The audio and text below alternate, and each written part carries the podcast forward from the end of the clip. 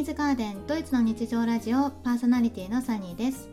この番組はドイツ在住歴10年以上の私がシングルママ視点個人事業主視点からドイツ生活の気づきや子育てについて役立つ情報を織り交ぜながらゆるりとお届けしている番組です。はい皆さんこんにちは。ドイツからサニーです。皆様いかがお過ごしでしょうか？今日はですね私のお気に入りのお店のあのにあるカフェからお届けしています。ここはですねミュンヘン東部にあるゼーパウアーというガーデニングセンターのお店です。ここにはですねあの2階にカフェがあってうん、すごいおしゃれなんですけれどもそのカフェにね座ってね今収録しています。1864年から、えー、オープンしている。100年以上はあのある老舗のあのガーデニングセンターです。でねここね全体的にあのサンルームみたいな作りになっているのであの2階の部分がねちょっとロフトみたいな作りでカフェになっています。でねここすっごく広いんですよ。あのイメージで言うと日本にあるすごい大きいホームセンターっていうのを想像していただくと分かると思うんですけれどもホームセンターみたいな広さでだいたい80%ぐらいがねあのお花とか植木とか売られていますで20%ぐらいがあのインテリア雑貨だったりとかサンルームに使う家具だったりとかテラスに使う家具だったりとかあとハウスデコレーションですねがすごくたくさん売られています。花瓶の種類もたくさんあってあと鉢植えのカバーもすごくたくさんあります。とにかく可愛いです。可愛いしおしゃれ。な感じのあのお店です。一部は本屋さんのコーナーがあったりします。その本屋さんのコーナーもあのくつろげるね可愛いあのララタンのソファーがあってなんかサンルームにいるようなねすごい居心地のいい空間が作られています。観葉植物とかお花は室内に売られていてで本当に外の庭だったりとかに庭とかバルコニーとかであの育てるようなお花はあの外側。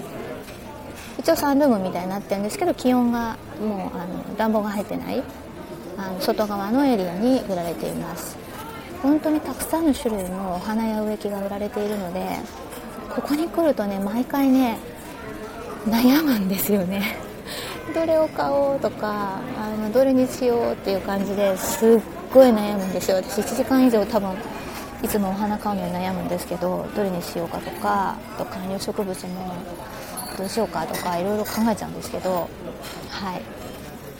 ここはね本当に癒されます。私大好きですここ。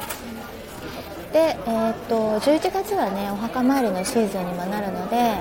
あの外のエリアにはねお墓に飾るリースだったりとかあのお花だったりとかっていうのがね置かれてありました。これまたすごい可愛いのでうっかりねあのお家に飾り用で買ってしまう場合もあるんですけれどもあの外でねあのお墓にね置くようなものもあります。あのこのシーズンどういうあのリースが飾られてるのかなっていう感じでねたまにあのお散歩がてらねお墓をこうくるっと回る時もあるんですけれども本当にね皆さん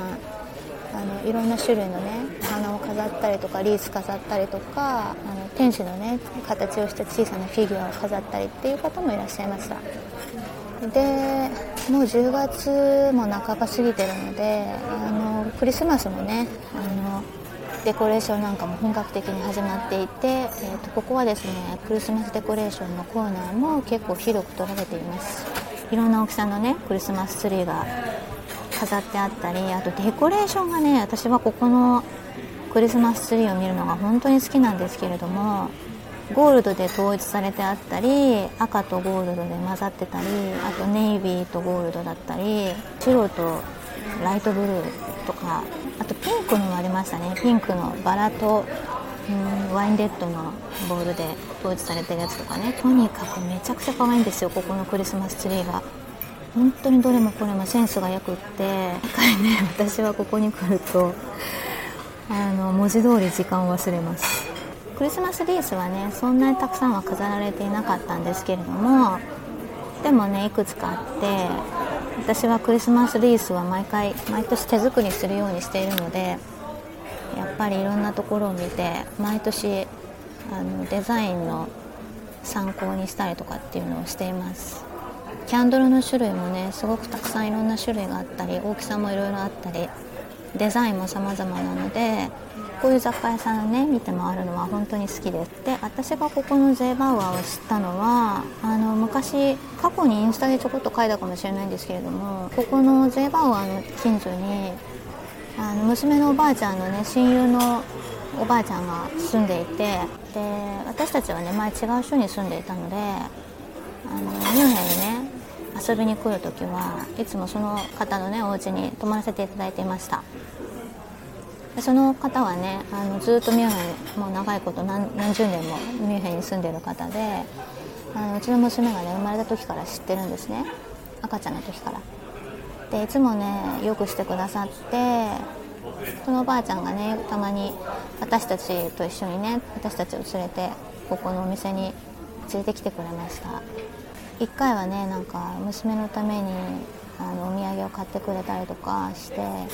本当にね思い出の深い思い出深いお店です。ここに来るとねそのおばあちゃんのことも思い出すのでなんかね心が温かくなるんですよね。いろんな優しい方に助けていただいていました。でこの2階の部分にはカフェがあるんですけれどもグリーン基調の居心地が良くて素敵なデザインのカフェです。ここにグランドピアノが置いてあってあの月曜日と火曜日の午後3時から5時まで演奏ねされているそうです。私はねそれ知らなかったんですけれども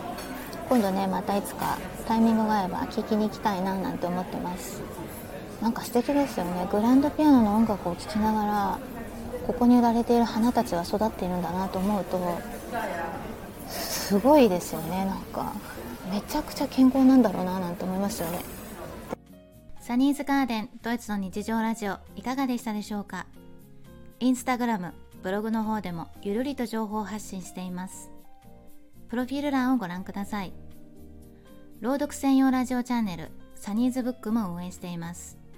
ぜひフォローしていただけると嬉しいです。ご質問やメッセージもお待ちしています。今週もお聴きいただきありがとうございました。